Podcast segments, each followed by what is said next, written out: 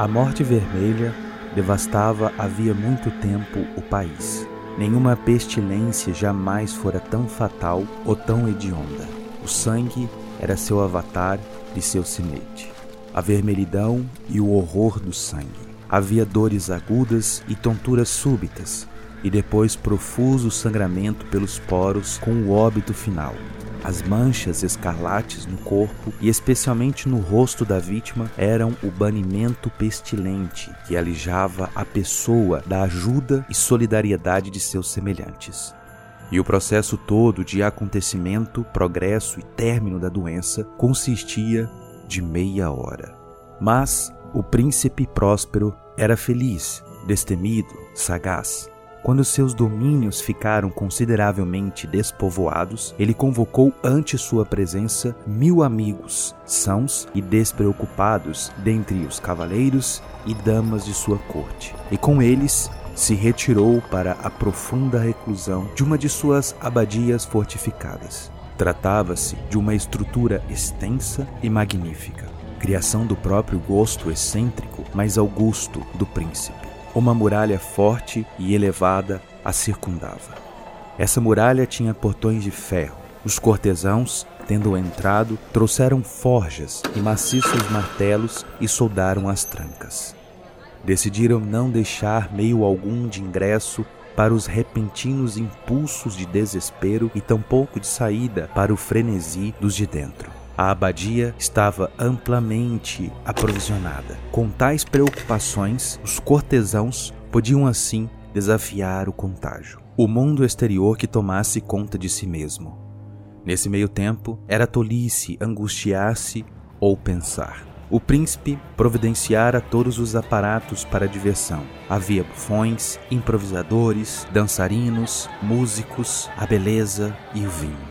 Tudo isso mais a segurança do lado de dentro. Lá fora, a morte vermelha.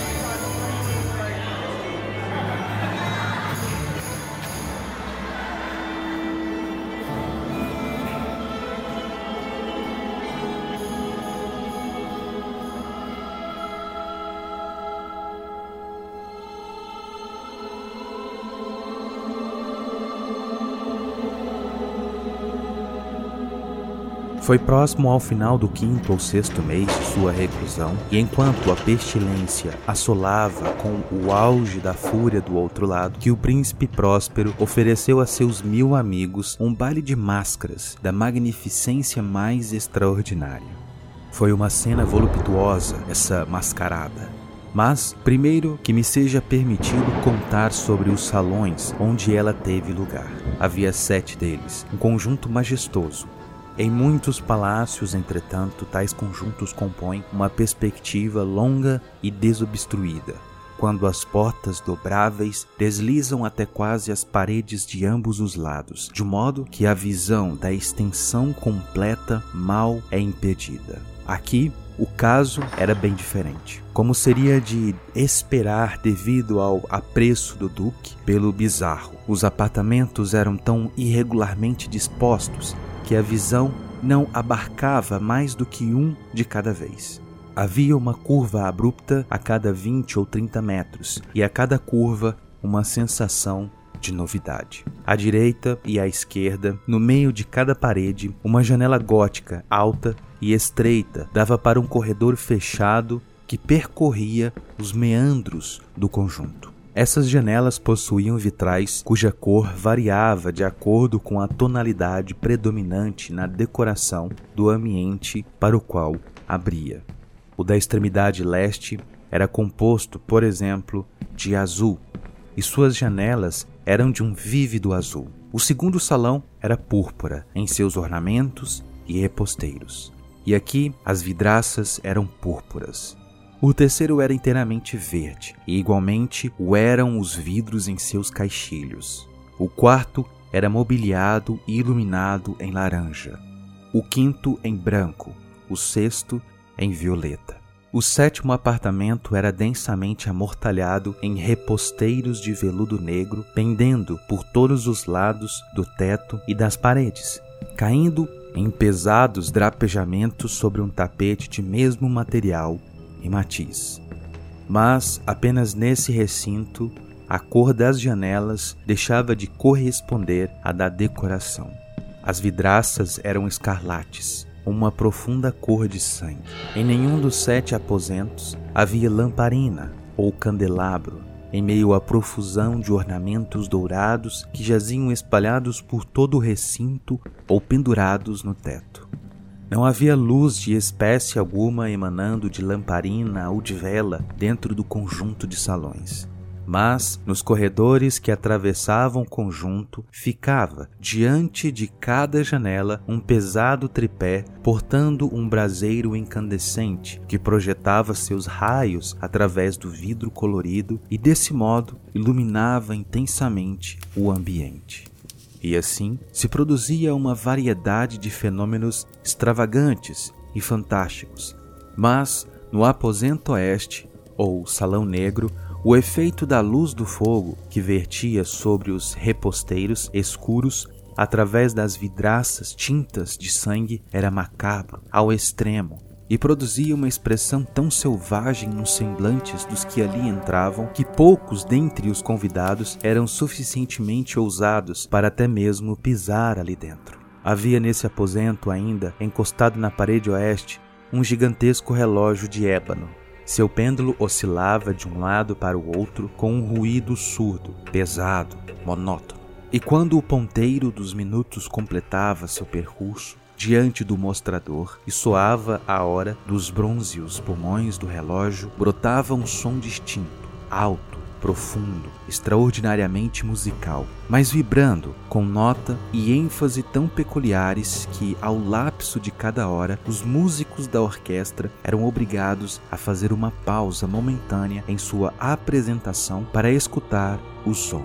E desse modo, os valsistas forçosamente interrompiam suas evoluções, e um breve desconcerto tomava conta de toda a alegria comitiva. E enquanto o carrilhão do relógio ainda soava, observava-se que os mais agitados iam ficando pálidos, e os mais idosos e entorpecidos passavam a mão na testa como que em confuso devaneio ou meditação. Mas, quando os ecos cessavam por completo, risadas despreocupadas percorriam na mesma hora a multidão. Os músicos se entreolhavam e sorriam como que de seu próprio nervosismo e tolice, e prometiam uns aos outros sussurrando que os próximos repiques do relógio não produziriam nele semelhante emoção. E então, transcorrido o intervalo de 60 minutos, que compreende 3.600 segundos do tempo que voa, seguia-se outro repique do relógio, e então o mesmo desconcerto,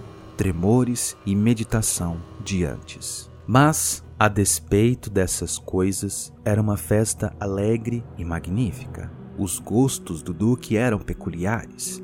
Ele era dono de um olhar aguçado para cores e efeitos. Desprezava os decora da mera moda. Seus projetos eram ousados e apaixonados e suas concepções brilhavam com um esplendor bárbaro. A esses que o teriam julgado louco, seus admiradores não pensavam assim. Era necessário ouvi-lo, vê-lo, tocá-lo para ter certeza de que não o era. Fora ele que escolhera em sua maioria os adornos dispostos nos sete salões por ocasião dessa sua grande fete, e fora a orientação de seu próprio gosto que determinara a caracterização dos mascarados. Sem dúvida, eram grotescos. Havia muito brilho, esplendor, coisas chamativas e espectrais, muito do que se tem visto desde o Hernani. Havia figuras arabescas vestindo peças incongruentes. Havia extravagâncias delirantes como as concebem os loucos. Havia beleza em excesso, luxúria em excesso, bizarro em excesso. Um quê de terrível e não pouco do que poderia ter suscitado aversão. Esgueirando-se aqui e ali pelos sete salões, o que se via de fato era uma multidão de sonhos.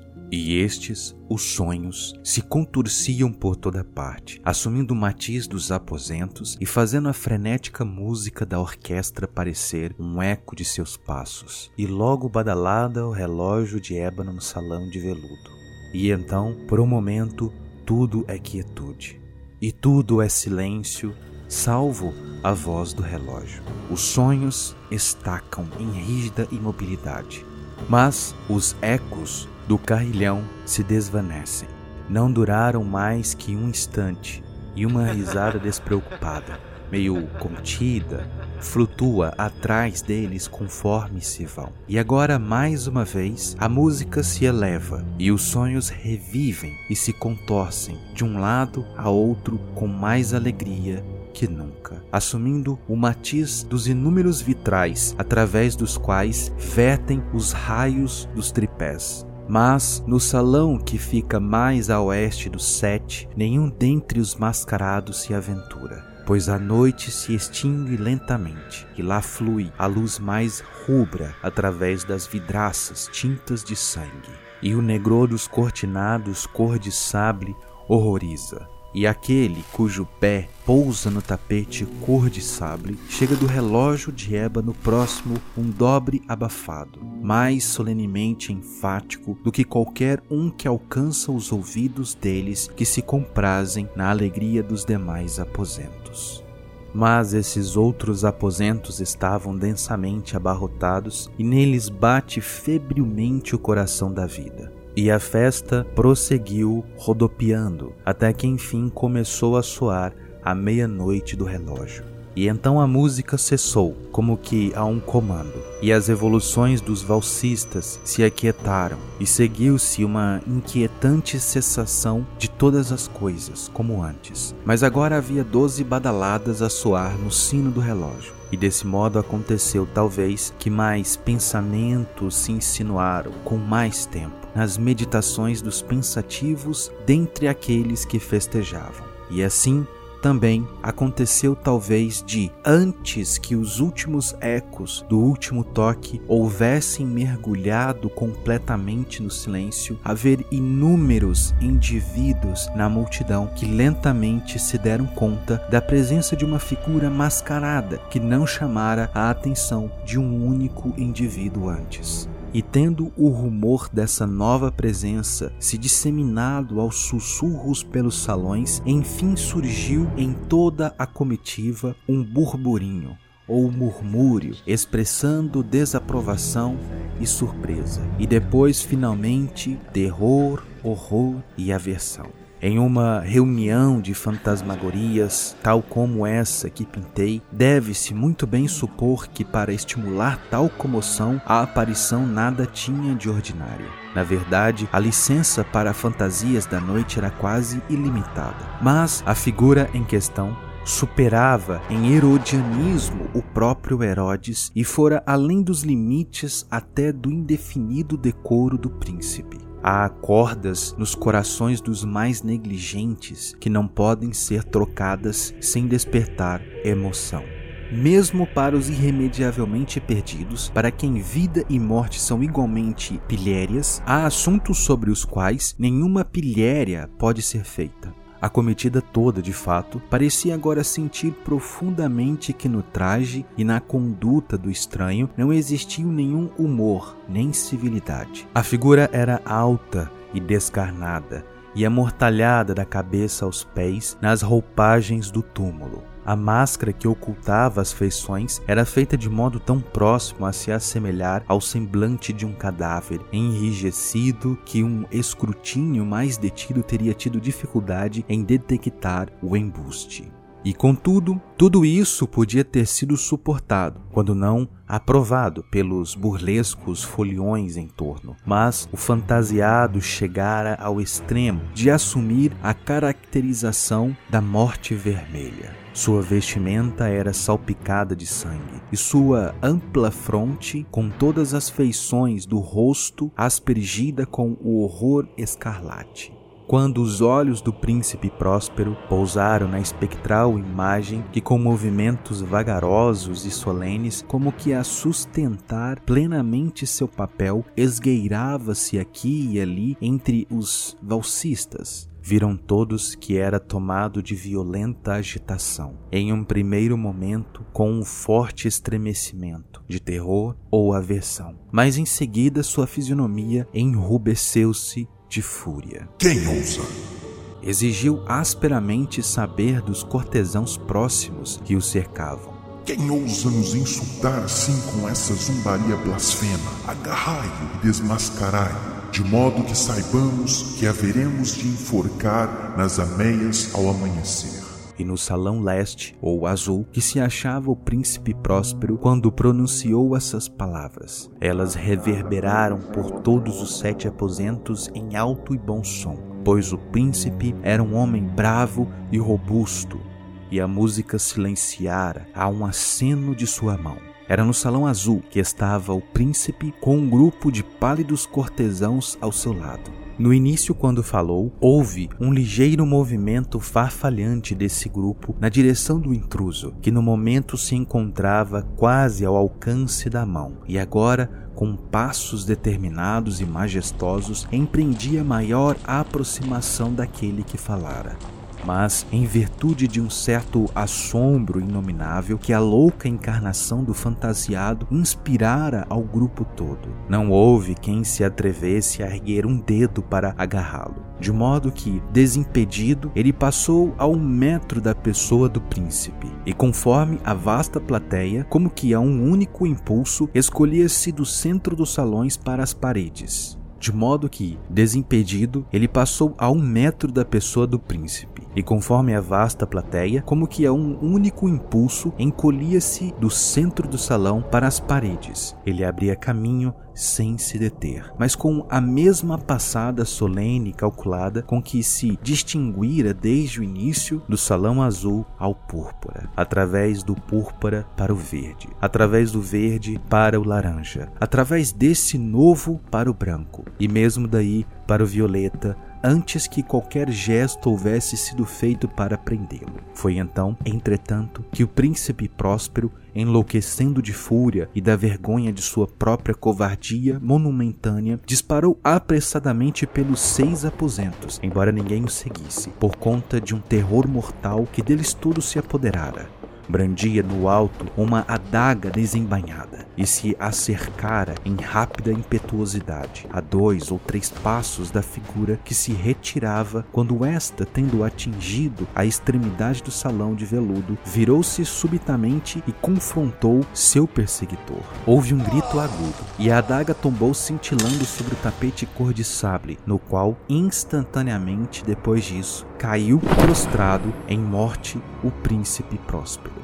Então, reunindo a coragem selvagem do desespero, um bando de convivas arremeteu num tropel dentro do salão negro e, agarrando o fantasiado cuja figura alta permanecia ereta e imóvel à sombra do relógio de ébano, estacou o ofegante de indivisível horror ao descobrir que o sudário tumular e a máscara cadavérica de que se havia apossado com tamanha brutalidade e violência não eram ocupados por nenhuma forma tangível.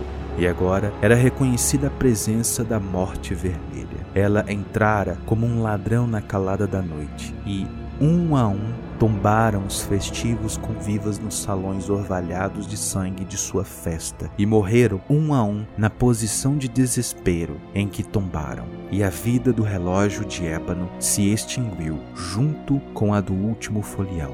E as chamas dos tripés expiraram, e as trevas, e a dissolução, e a morte vermelha estenderam seus ilimitados domínios sobre eles todos.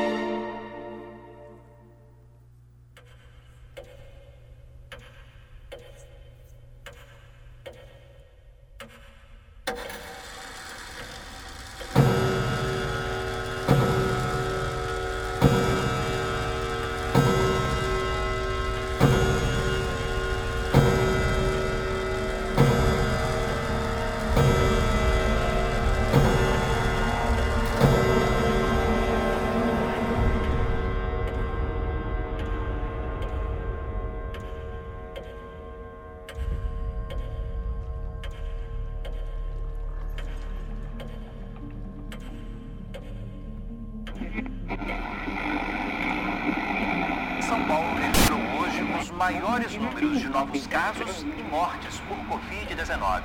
É um novo recorde diário em menos de uma semana. Ao vivo da capital paulista, a repórter Anne Zanetti traz mais informações.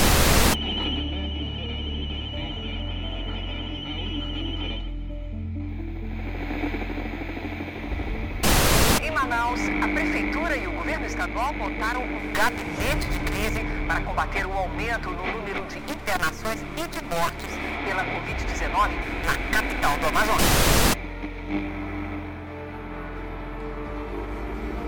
Centenas de jovens se arriscam e colocam em risco também outras pessoas né, em festas clandestinas durante a pandemia. Muitos deles até postam vídeos em redes sociais como se estivessem tudo normal, né, em consequência responsabilidade. Os especialistas alertam sobre a falta de cuidado e contágio acelerado do coronavírus.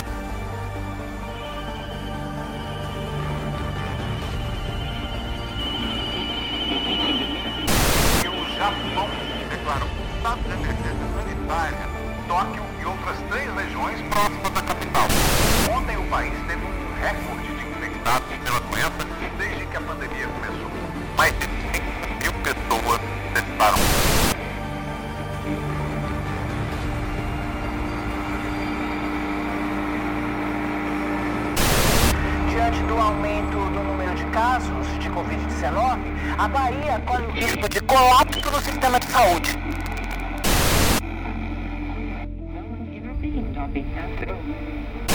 Vocês estão vendo que tem até uma barreira de segurança fazendo uma espécie de escudo em volta dos manifestantes. São protestos anti-lockdown na Europa. Esse fim de semana teve até carnaval de rua na França e protesto contra lockdown.